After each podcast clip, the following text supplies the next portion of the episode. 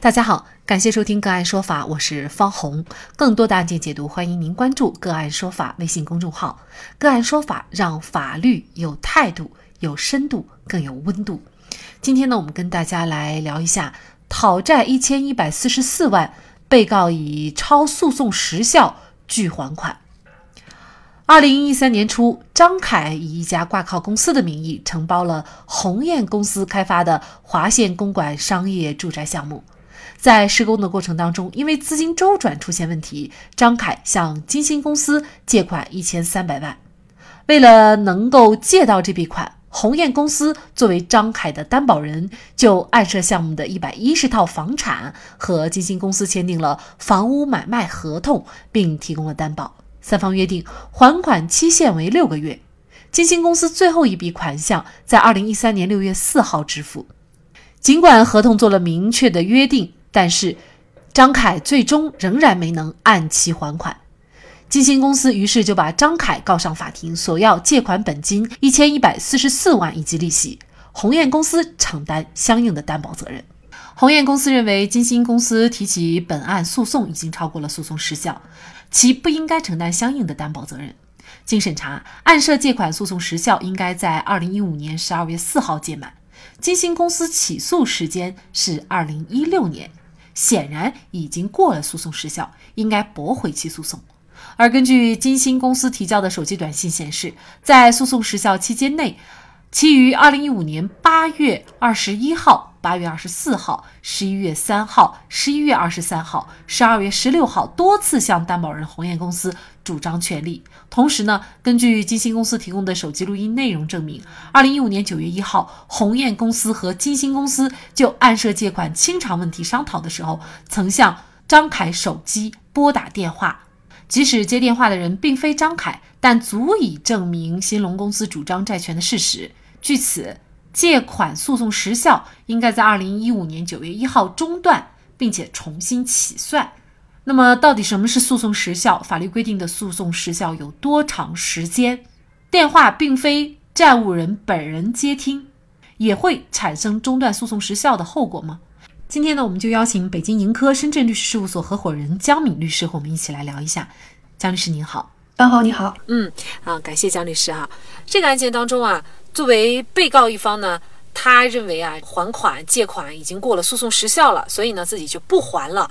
那么，诉讼时效大概是一个什么样的概念？嗯，法律规定这个诉讼时效又有多长时间？您能给我们介绍一下吗？诉讼时效呢？啊，是法律规定呢，民事权利受到侵害的权利人在法定的时间内，如果不行使这个权利。当时效届满的时候，人民法院对这个权利人的权利就不再进行保护了。为什么？什么意思呢？就是说你没有胜诉的机会了，大概就是这个意思。这叫诉讼时效。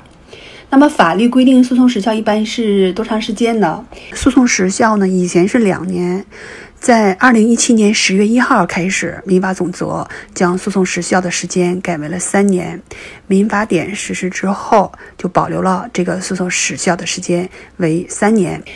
那么也就是说，如果过了三年，无论你有什么样的权利，你去法院主张的话，你的这个权利是很难得到保障的啊。可能有些人有些疑惑，就是那么既然是我的权利，应该随时我去请求法院来保护，都应该可以，为什么一定要在三年之内呢？这就是说设立这个制度的一个目的。第一，要维护一个社会稳定。比如说，你这个债权，你不能无无限制的给你延迟下去。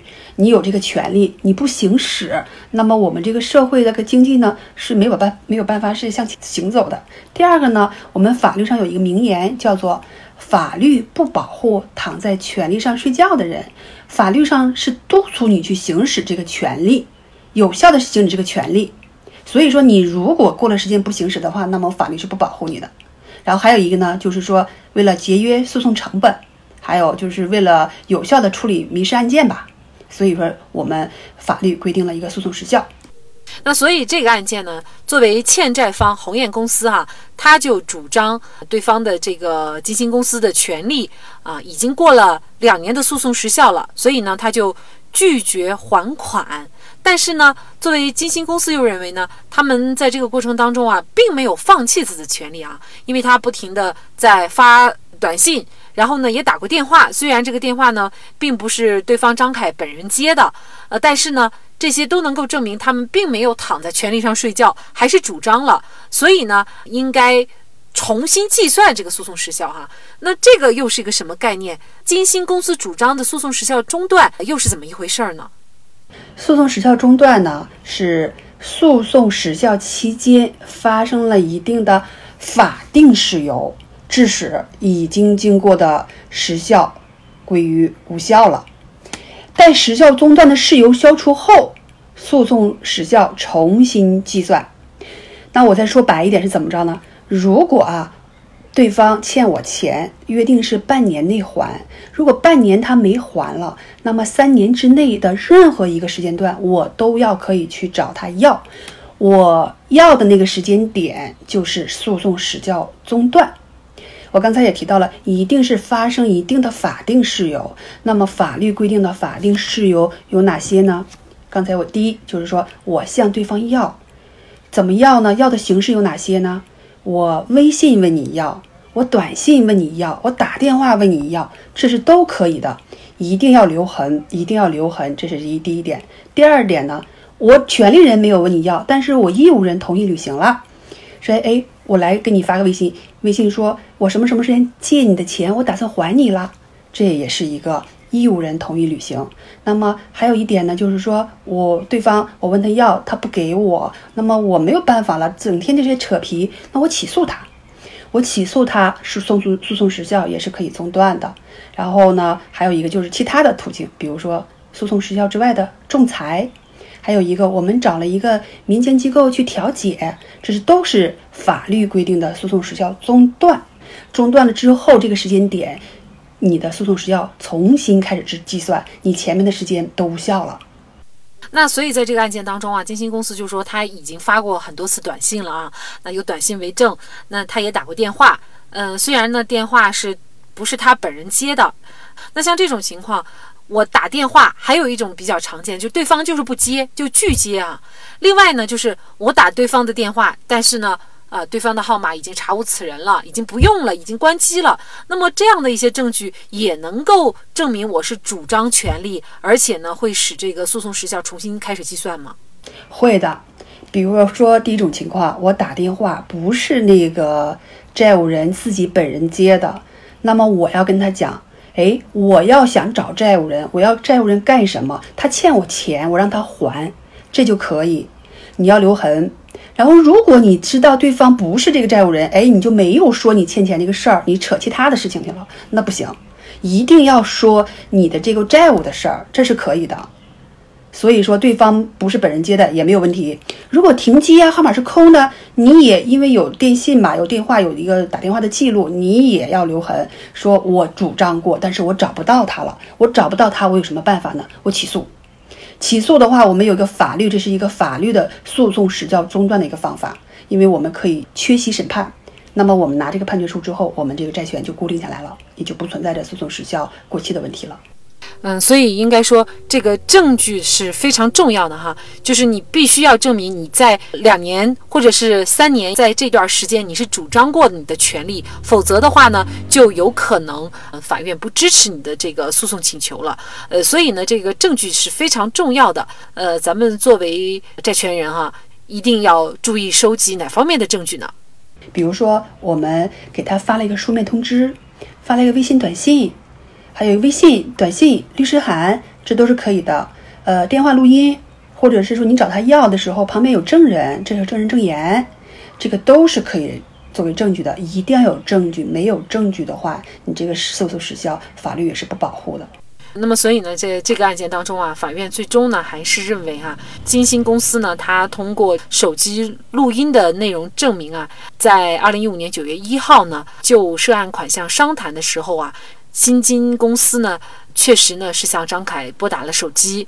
那么即使呢当时接电话的人并不是张凯，但是呢已经足以证明啊新兴公司主张债权的这样的一个事实。所以呢法院认定啊这个诉讼时效呢就从当时他打电话的这个时间，也就是二零一五年九月的时候呢中断了，然后呢又重新起算，就是又还是按照两年的时间来算啊，因为当时呢这个二零一五要适用啊当时二零一五年的这个两年的诉讼时效，所以最终呢。啊，法院对于鸿雁公司的诉请呢不予支持，也就是这一千多万还是要还的。呃，其实，在这个案件当中还好，就是呢，作为金星公司，它并没有过诉讼时效去主张。如果他真的是在这个两三年之内，他把这笔款项忽略了，没有主张。就是现实生活当中这种情况也比较多哈，大家有些人呢借款以后呢，就以为自己手里拿着借条，又有转账记录，那么不怕别人跑，所以呢，可能在两三年之内就呃因为各种原因不去主张这个权利，那么这样呢，其实风险是非常大的，是吗？所以就是避免这种因为诉讼时效最终呢无法维权，也请江律师给我们提一些建议。嗯。就是你的债权，你一定要自己有心里有数。三年的时效内的任何一个时间段，你都要去对方要。你只要有要的行为，而且有法律证明，有书面的证明也好，有短信，任何只要有一个证明，你口头没有办法，因为口头没有什么是可以证明的。你跟他说口头要过一次，没有任何证据，一定要有证据。任何形式的要都是可以。让你的诉讼时效中断的，这样你的诉讼时效又在你要的那个时间往后延长了三年，保留最好的就是书面。一到快到期的时候呢，你去找他一次，让他把你的一个债权重新确认一次，这样你又延长三年。如果呢，其他的情况下，呃，合同啊，或者是或者是其他的履行的过过程当中呢，你去跟他沟通协商的时候呢，你要电话录音。这就是你留有的证据，所以说任何一个药的行为，只要有证据保留下来，都是可以让你的诉讼时效延长的。那现在呢，也是接近年底了，应该说呢，很多人也开始想要债了。但是呢，在要债的过程当中啊，并不是说你有了诉讼时效，你在不断的去向对方主张你的权利就可以万事大吉了。很多情况呢，该提起诉讼的时候，也应该不要错过这个时机啊，因为这个也涉及到对方有没有可能你找不到人了，或者对方的财产已经没有了，已经没有还款能力了等等。在有一些时候，还是建议大家。嗯，可以及时的提起诉讼，是吗？对的，没错。呃，时效的起点就是还款的届满时间开始算，还款日的第二天。所以，法律保护我们的正当合法的权益不受侵害，但是对那些自己拥有权利却漠视权利的人是无法保护的。所以，赶快拿出您的借条看看有没有过诉讼时效。好，在这里再一次感谢北京市盈科深圳律师事务所。江敏律师，更多的精彩案件解读，欢迎您继续关注我们“个案说法”的微信公众号。如果您有相关的法律问题，也可以添加幺五九七四八二七四六七的的微信号向我们进行咨询和交流。感谢您的收听，我们下期节目再见。